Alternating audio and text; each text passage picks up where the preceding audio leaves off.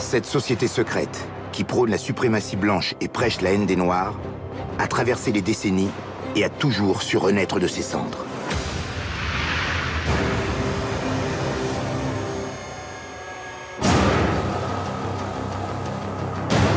Ces crimes ont ensanglanté l'Amérique depuis plus de 150 ans. 150 ans de haine, de racisme et d'horreur.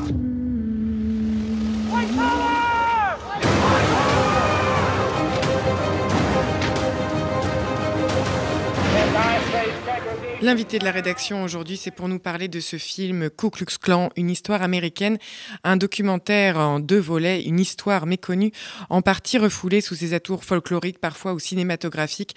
Cette histoire du plus ancien groupe terroriste des États-Unis, l'histoire d'une violence largement impunie de 1865 à nos jours. Nous sommes en ligne avec son réalisateur David Kornbrosa. Bonjour David.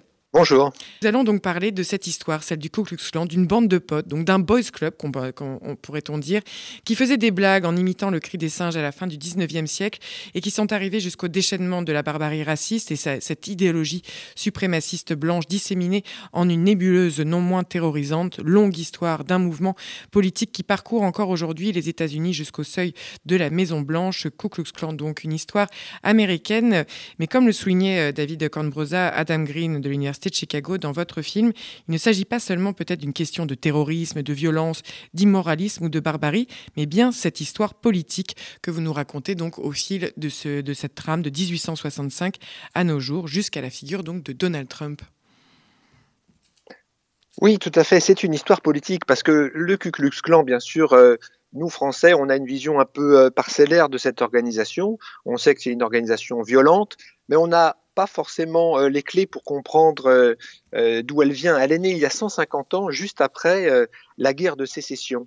Et déjà à ce moment-là, donc les, blancs du Sud, hein, les sudistes, refusent cette défaite de leur camp, refusent la refusent la fin de l'esclavage, et donc ils vont commencer à se réunir dans des groupes violents, comme et ils vont créer le Ku Klux Klan notamment, mais il y en aura d'autres pour justement empêcher euh, les Noirs d'accéder à leurs droits, euh, d'empêcher les Noirs de voter, donc euh, empêcher qu'il y ait des élites noires qui commencent à, émerger dans la société américaine du Sud. Et donc, c'est une histoire politique puisqu'ils ne souhaitent pas que les Noirs partagent leur vie et ils ne souhaitent pas les voir monter à la tête de l'État. Et donc, cette histoire se poursuit. Donc, d'abord, le, clan se transforme en organisation extrêmement violente. Euh, et puis disparaît puisque Washington va lutter contre ces extrémistes du clan. Euh, parce que euh, c'était pas du tout normal que des citoyens américains, que la fin de l'esclavage débouche sur une telle violence. Mais en fait, la, ségrégation va continuer dans le Sud et elle va mettre, la règle. Et, donc, et, le clan va disparaître, mais va renaître plusieurs fois c'est ce qu'on ne connaît pas en France aujourd'hui, c'est que le Ku Klux Klan a eu plusieurs vies. Le nouveau monde change. Les villes verticales émergent et l'Amérique attire des flots d'immigrants. Des millions d'Européens, catholiques du Sud, juifs de l'Est, débarquent vers la première puissance industrielle du monde. Promesse d'un avenir meilleur. Le clan avait sombré dans l'oubli, 50 ans après la guerre de sécession, il va renaître de ses cendres. En février 1915 sort sur les écrans Naissance d'une nation de David Griffiths. Adapté d'une pièce à succès, Le Clansman, ce long métrage revisite l'histoire de la guerre de sécession et de la reconstruction.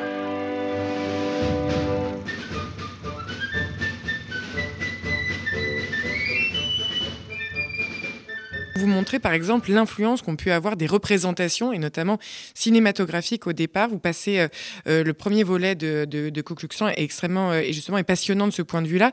Vous mettez en lumière le travail qui a été par exemple celui du film de David W. Griffiths, Naissance d'une nation, un film qui en fait a été déterminant dans l'imagerie, dans l'imaginaire américain développé autour du Ku Klux Klan. Oui, tout à fait. Le premier Ku Klux Klan de 1865, ils n'ont pas encore les cagoules blanches, euh, les tuniques, oui, euh, comme on le connaît aujourd'hui. Et c'est effectivement, il y a un film qui sort en 1915, une adaptation d'une pièce euh, de théâtre de l'époque. Et David Griffith donc, réalise le film Naissance d'une nation. Et c'est un succès, c'est un immense succès, mais c'est surtout une réécriture de l'histoire avec comme héros le Ku Klux Klan qui devient le vengeur masqué, on peut dire, ou cagoulé, euh, de cette Amérique euh, euh, du Sud qui veut prendre sa revanche sur ces Noirs qui soudain ont l'air de prendre trop de liberté. Et soudain, ce film qui fait trois heures, eh bien, c'est une publicité pour le Ku Klux Klan. Et il y a 50 millions d'Américains qui vont voir ce film. C'est un immense succès et soudain le clan renaît. Et c'est la, deuxième naissance du clan. Et euh, très vite, dans les années 20, il va y avoir 4 millions de membres euh, du Ku Klux Klan aux États-Unis. Oui, on voit cet âge d'or, euh, ce premier âge d'or du Ku Klux Klan dans les années 20. parti donc de cette instrumentalisation de ce film, de cette imagerie, encore une fois, de cette représentation et tout d'un coup de ce folklore qui se met en place, mais qui est légitimé donc par cette idée qu'il y aurait euh, là des héros, des héros euh, capables de défendre euh, cette, cette bonne nation américaine et vous montrer, oui, dans les années 1900, dans les années 20 aux États-Unis, comment le Ku Klux Klan devient un mouvement social d'une ampleur absolument colossale. Oui, dans les années 20, euh, écoutez, c'est simple, il y a des films euh, sur le clan, il y a des journaux, il y a de la radio, il y a, euh, c'est-à-dire le clan a sa propre presse, a ses propres médias. c'est un vrai organe politique d'influence Plusieurs sénateurs sont ouvertement euh, du clan. Euh, à l'époque, le président Truman, qui n'est encore très jeune, euh, lui aussi est un moment membre du clan. il, y a des il activités pour les enfants, il y a des pique-niques, il y a des défilés à Washington. Il y a une image extrêmement choquante que vous verrez dans le film, où on voit qu'il y a pratiquement 40 000 militants du Ku Klux Klan cagoulés, en tunique, qui défilent sur Pennsylvania Avenue euh, devant le Capitole à Washington. Mais on comprend là euh, les, les, racines de l'ambivalence, c'est-à-dire qu'il y a dans les origines du Ku Klux Klan une forme de représentation totalement légitime et légitimée de la société américaine, représentante dans toutes ces, dans toutes ces, dans toutes ces formes, et d'ailleurs usant déjà de manière extrêmement habile de tous les moyens de communication et de la transformation euh, de la société américaine dans ses, dans ses modes de divertissement aussi, dans, cette, dans sa consommation. Le Ku Klux Klan a est, très en accord avec l'évolution de la société américaine. Ah oui, le, euh, clan a, très vite compris les techniques marketing hein, pour se répandre. Euh, ils ont réussi, donc, comme je vous le disais, euh, ils ont leur presse, ils ont des émissions de radio, il y a des musiques qui sortent, et des disques, des tubes de l'époque, à la gloire du clan. il y a même, mais pour vous dire, à tel point c'est tellement, disons, comment dire, tellement répandu que euh, même Walt Disney à l'époque fait un premier, un premier film, un de ses premiers films, il y a le Ku Klux Klan dedans.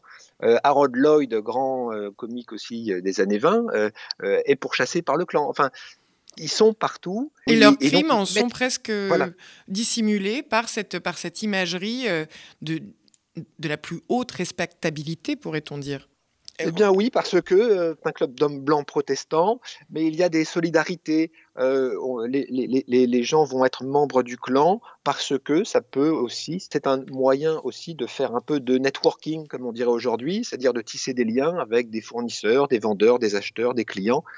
Donc, euh, il, est de bon ton, quand on est blanc protestant dans les années 20, d'être membre du clan, puisque euh, ça peut attirer, euh, ça peut faire booster votre carrière, on pourrait dire ça aujourd'hui.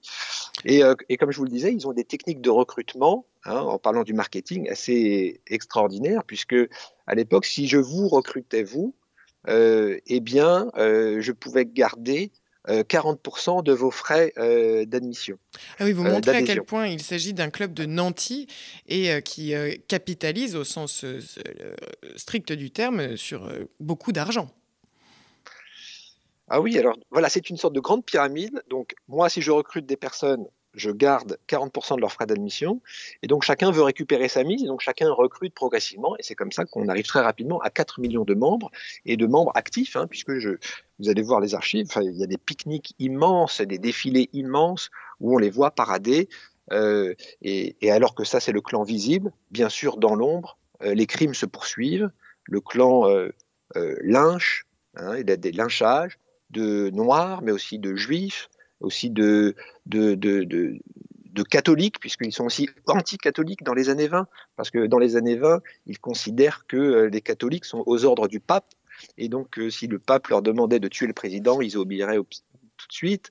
Euh, c'est-à-dire que dans les années 20, le clan élargit son commerce de haine. Hein. Au noir s'ajoutent donc les juifs, les catholiques, et puis tout ce qui n'est pas blanc protestant. Et ce qui sans doute symbolise le mieux, encore une fois, cette euh, influence politique du Ku Klux Klan dans cet âge d'or des années 20, c'est le, vote en 1924 de cette loi euh, qui limite l'immigration des Européens et qui est le, fait du lobby du Ku Klux Klan à Washington. Oui, ils sont si puissants qu'ils arrivent à faire voter cette loi et c'est une loi qui va durer des décennies, puisque euh, dès 24, euh, voilà, euh, eh bien, plus aucun Européen, enfin, il va y avoir des quotas extrêmement serrés pour limiter vraiment l'immigration sur le sol américain venant d'Europe du Sud, notamment, ou d'Europe de l'Est. Et c'est ce qui est passionnant, encore une fois, dans ce film Ku une histoire américaine que vous avez réalisé, euh, David Cornbrosa, puisque euh, quand on s'attarde à, comprendre ce qui s'est joué dans ces années 20, quand bien même la guerre et les alliances, d'ailleurs, avec le mouvement pro-nazi du Bund qui va, être, euh, qui va se nouer entre le Ku Klux Klan, mais qui passe par une phase compliquée, je résume un peu pour, pour avancer, mais c'est c'est passionnant encore une fois de le, suivre dans, votre film. On a une renaissance à nouveau qui intervient après-guerre et qui là encore va se retrouver euh, euh, au, cœur d'une instrumentalisation euh, des images, de la manière dont il faut à un moment donné donner corps et sens à ce combat pour l'Amérique et cette suprématie blanche. On la retrouve finalement dans un parallèle cette fois avec l'émancipation et le combat pour les droits civiques. C'est ce qui caractérise l'après-guerre dans, la, la renaissance encore une du Ku Klux Klan cette, euh, ce, double mouvement qui, de radicalisation d'un côté du Ku Klux Klan et de l'autre, euh, évidemment, le mouvement des droits civiques qui va, qui va, qui va, qui va, qui va s'étendre euh, grâce notamment à l'arrêté de la Cour suprême de 1954 qui déclare inconstitutionnelle la ségrégation raciale, notamment dans les écoles publiques. Oui, les années 50, c'est une, décennie, comme vous le savez, de lutte pour les droits civiques, pour les Noirs américains qui veulent obtenir leur droit de vote, qui veulent obtenir juste leur droit, à mettre fin à cette ségrégation terrible qui, qui est encore à l'œuvre dans le sud des États-Unis. D'ailleurs, j'ai interviewé quelques témoins qui nous racontent cette période où nous racontent, c'est quand même surprenant de se dire que quand on, quand on était noir américain dans le sud, dans ces États en Alabama et autres, pour aller s'acheter des chaussures, euh, le témoin me raconte qu'il fallait euh, que leur mère découpe euh, une feuille de papier de la taille de leurs pieds pour ensuite aller dans un magasin et donner la taille à la vendeuse blanche parce que les Noirs n'avaient pas accès au restaurant, au même restaurant que les Blancs, au même magasin, au même cinéma, aux mêmes universités. Enfin, voilà, c'est une période qu'il fallait. Un de vos témoins. Un de vos témoins le dit, pardon, David Cornbrosa, les chiens avaient le droit de jouer ensemble, mais pas les enfants. Voilà, voilà. Donc ça c'est effectivement c'est euh, Bernard Lafayette qui me, qui me raconte ça. Euh, voilà, donc c'est une histoire qui nous touche parce que elle, n'est Enfin, on ne peut pas comprendre ça, nous, aujourd'hui, dans la société française. Euh, on n'imagine pas, et pourtant, c'était aux États-Unis, et c'était jusqu'en 1964 aux États-Unis. Et là, euh, comme vous le dites, cette proximité, et où on voit bien qu'on n'est on n'est pas si loin de comprendre comment se, sont, se, jouait à la fois le renforcement, voire euh, les, les encore une fois, il y a beaucoup d'aternements que vous montrez euh, dans, la, dans les figures, de, les leaders de ce, de ce mouvement du Ku Klux Klan, mais qui vont littéralement opérer donc cette radicalisation sur les figures euh, de, les militants des droits civiques, d'ailleurs noirs ou blancs. Ça devient, cette histoire politique devient absolument prégnante juste depuis depuis l'après-guerre jusqu'à maintenant. On voit ce fil qui va euh, passer par l'action violente, par, des, par notamment euh, un attentat sur lequel euh, vous revenez. Cette, cette, D'abord, il y a eu évidemment cette, cet attentat de Birmingham dans cette, dans cette église noire américaine dans laquelle trois, quatre jeunes filles vont perdre la vie. Des événements comme celui-là, après trois, trois militants des droits civiques, quelques années plus tard, disparaissent, il y a des affaires comme ça qui vont ponctuer et qui vont comme euh, raviver, faire comprendre à l'opinion américaine ce qui est en train de se jouer réellement euh, entre le, le paradoxe en fait. C'est le paradoxe, c'est que ces actions violentes commises par le, par le clan euh, vont finalement sensibiliser l'opinion publique, c'est-à-dire l'opinion publique qui finalement ne qui a du mal à comprendre. Pas spécialement, a du mal à comprendre et ne souhaitait pas forcément que les choses bougent. Mais soudain, quand vous avez euh, une bombe qui explose dans une église et où il y a quatre euh, jeunes filles de 11 à 14 ans qui meurent, quand vous avez des militants des droits civiques qui sont assassinés dans des crimes prémédités, où le shérif est du clan, où le juge est du clan, le jury est du clan, et, et donc les assassins s'en sortent sans aucun et ne sont pas condamnés. Euh, lorsque vous avez euh, euh, une militante blanche en plus, alors le fait que ce soit parfois des blancs qui sont assassinés ravive encore, sensibilise l'Amérique blanche aussi sur les crimes du clan, bien sûr. Mais voilà, donc soudain, euh, l'opinion publique dans son ensemble. soudain, David Cambrosa, soudain, on, vous montrez aussi en fait les rouages qui vont permettre peu à peu, progressivement, à ces affaires, euh, de, l'émotion qu'elles suscitent, de devenir véritablement des affaires politiques publiques menées à bien avec des personnages d'ailleurs qui sont, qui sont assez exceptionnels. Vous, vous avez euh, justement le, le, procureur, le procureur d'Alabama, dont le nom m'échappe, mais qui va mener par exemple ce combat. Baxley. Baxley, voilà, Bill Baxley, pour mener 14 ans après à bien ce procès de, cet attentat de Birmingham et donc qui avait coûté la vie à ces quatre jeunes filles. C'est littéralement cette mécanique qui se met peu à peu en place de dire qu'il doit y avoir une justice qui soit capable de condamner pour ceux qu'ils sont les crimes du, du Ku Klux Klan, mais la difficulté à le faire aussi. Les menaces, les menaces sur ceux qui le font. Voilà, des menaces sur ceux qui le font, et puis difficulté parce que euh, euh, la justice aux États-Unis est, est, bien particulière, et parfois quand c'est la justice d'un État, eh bien, comme je vous le disais, euh, un membre du clan qui a commis des crimes et qui est jugé par d'autres euh, euh, de ses congénères, eh bien, il y a un problème, puisque, je vous le dis, dans, la plupart des affaires, les membres du clan s'en sortaient avec des peines minimes de, quelques mois de prison, peut-être quelques années, alors qu'ils auraient dû parfois être condamnés à mort. Il faut attendre des années pratiquement 80 pour qu'il y ait vraiment des peines et des, et, des, condamnations à mort euh, de membres du clan ayant commis des crimes de sang. Et euh, vous montrez également euh, les ramifications avec, l'antisémitisme évident du clan, tout au long de, avec ses accointances également pro-nazis qui, qui se renouvellent à la fin, au tournant des années 70, David Cambrosa oui, dans les années 70, le clan est en perte de vitesse. Il a perdu la bataille pour la ségrégation. Hein. Donc, les Noirs ont obtenu leur le, droit de vote, ont obtenu l'égalité, même si elle n'est pas euh, totalement respecté. Euh, donc, dans les années 70, le clan euh, périclite et tout d'un coup, il, enfin, il va forcément unir ses forces à d'autres mouvements racistes, suprémacistes. Il va se rapprocher des mouvances néo-nazis.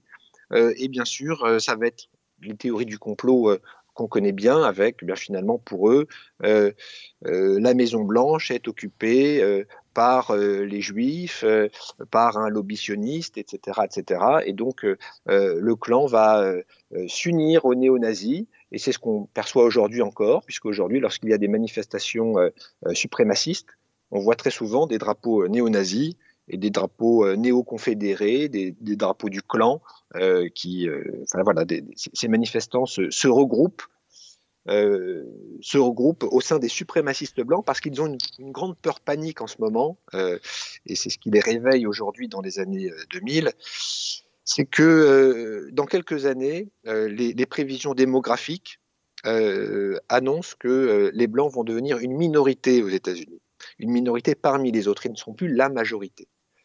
Et donc, soudain, eh bien, pour les, les suprémacistes blancs, c'est une peur panique, puisqu'ils se disent mais voyons où va notre pays, euh, nous ne serons plus la majorité. Et donc, euh, grâce, à ce, grâce à ces prévisions, ils recrutent de plus en plus et euh, plusieurs groupes SM à travers les États-Unis. Mais et, là... et, Trump est le résultat de, de, de, cette peur, bien sûr. Mais est-ce que, justement, euh, David Kornbrosa, est-ce que c'est plonger dans cette, dans cette histoire, dans ces ramifications, comprendre finalement l'emprise et l'ampleur, quelle que soit au final euh, la force du clan en tant que tel, montrer la dissémination euh, et, l'ancrage, l'enracinement de ces idées dans la société américaine, est-ce que c'est... D'abord, ça vous a étonné? Est-ce que ça vous a aidé à lire, en effet, ce qui peut être lu comme cette panique raciale, ces, ces résurgences ces derniers, ces derniers mois, ces dernières années, que vous montrez dans le film, euh, non pas comme des résurgences, c'est-à-dire de ne pas les lire comme des résurgences, mais dans la continuité de cette histoire. C'est ce que vous a évoqué, ce travail, encore une fois, d'une ampleur considérable d'archives, de témoignages, pour faire le, lien entre l'histoire de l'Amérique et l'histoire du Ku Klux Klan Le clan est le plus anciens groupes terroristes des États-Unis. Euh, voilà, il faut être clair là-dessus. Il a 150 ans d'histoire et on se rend compte que cette histoire, euh, eh bien, euh, euh elle épouse effectivement toute l'histoire américaine jusqu'à nos jours, puisque tout, ce XXe siècle américain, eh bien, dans l'ombre, le clan était là. Justement, dans ce, dans ce caractère protéiforme, à l'aide de, de, de voilà. toutes ces reconstructions, sous forme de cette nébuleuse aussi qui s'est mise en œuvre sur, sur Internet. Euh, David Cambrosa, est-ce que c'est une, c'est, euh, cette reconfiguration, c'est, cette, c'est, ces renaissances permanentes, on voit qu'elles ont été euh, à l'œuvre également sous la présidence de Donald Trump en tant que tel. Est-ce que euh, cette lecture aussi qui est inspirée par ce grand travail euh, d'archives, en est-on encore là, une Amérique blanche face à une Amérique multiculturelle? Vous parliez de, ces paniques évidemment liées aux évolutions démographiques de, l'Amérique, mais on pourrait même euh, peut-être y lire le scrutin actuel, euh, 50% de l'Amérique pour Donald Trump, 50% pour Joe Biden et Kamala Harris. Oui, alors c'est vraiment bon. Ça serait une facilité de dire qu'il y a euh, deux hommes blancs, américains racistes, qu'il y a 50% d'Américains racistes qui oui. votent pour Trump et 50% de non. Ça, cette lecture elle est un peu trop euh, facile. Je pense, je vais vous dire, euh, je, moi, je, je, veux être très humble par rapport à ces élections américaines et tout, mais je pense que les Américains euh, comme beaucoup de gens dans le monde, jugent sur tout ce qu'ils ont dans leur poche à la fin du mois euh, dans leur business, en fait. Euh, il y en a, ils font un vrai vote idéologique, bien sûr, et il y en a beaucoup qui votent euh, en fonction de, voilà du climat des affaires. Pour beaucoup d'Américains, Trump a fait baisser le chômage ou a dynamisé certains secteurs financiers et autres. Et pour d'autres, Trump, eh bien, c'est celui qui a euh, provoqué euh, cette crise terrible du coronavirus euh, inarrêtable et qui met de l'huile sur le feu sur toutes les divisions de l'Amérique entre les noirs et les blancs, entre les riches et les pauvres. Et, toute autre grille qui s'applique sur l'Amérique aujourd'hui. Donc euh, voilà, mais simplement, voilà, Trump aime diviser, c'est comme ça qu'il a réussi à, s'imposer. Euh, il, euh, il, ne condamne pas les crimes racistes euh, commis par les suprémacistes. En tout cas, il a du mal à, verbaliser et à dire vraiment qu'il condamne les uns. Il est forcément, voilà, il, aime bien les caresser dans le sens du poil. Il sent qu'il a un électorat de ce côté-là. Et d'ailleurs, lors de son élection, la, première fois qu'il a été élu, quelques semaines plus tard, à quelques centaines de mètres de la Maison Blanche, il y avait une réunion de suprémacistes qui faisait Heil, nous sommes au pouvoir. Vous voyez, c'est mm. pour vous dire. Euh, mais le, le, ce qui est terrible avec Trump aujourd'hui, euh, c'est cette atmosphère, euh, c'est ce climat épouvantable de campagne avec euh, des allusions de triche, des accusations de fraude. Il se déclare vainqueur avant même qu'il euh, y ait le moindre résultat. Il ne veut pas qu'on recompte des voix.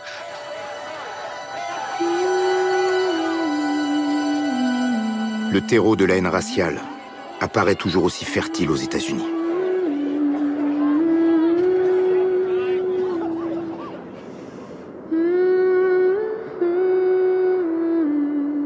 On évalue aujourd'hui les membres du clan actif à près de 6000. Mais les groupes de suprémacistes blancs ont essaimé en un nombre infini de cellules.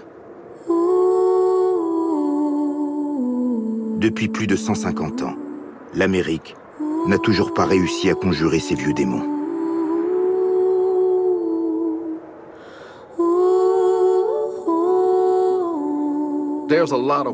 Il reste beaucoup de travail à faire dans ce pays pour améliorer la situation. Pour tout le monde. Parfois, je rêve qu'il y ait un autre Dr. King.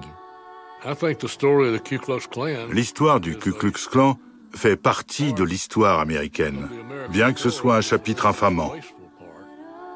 Nous devons rester vigilants pour le neutraliser dès qu'il ressort sa tête hideuse.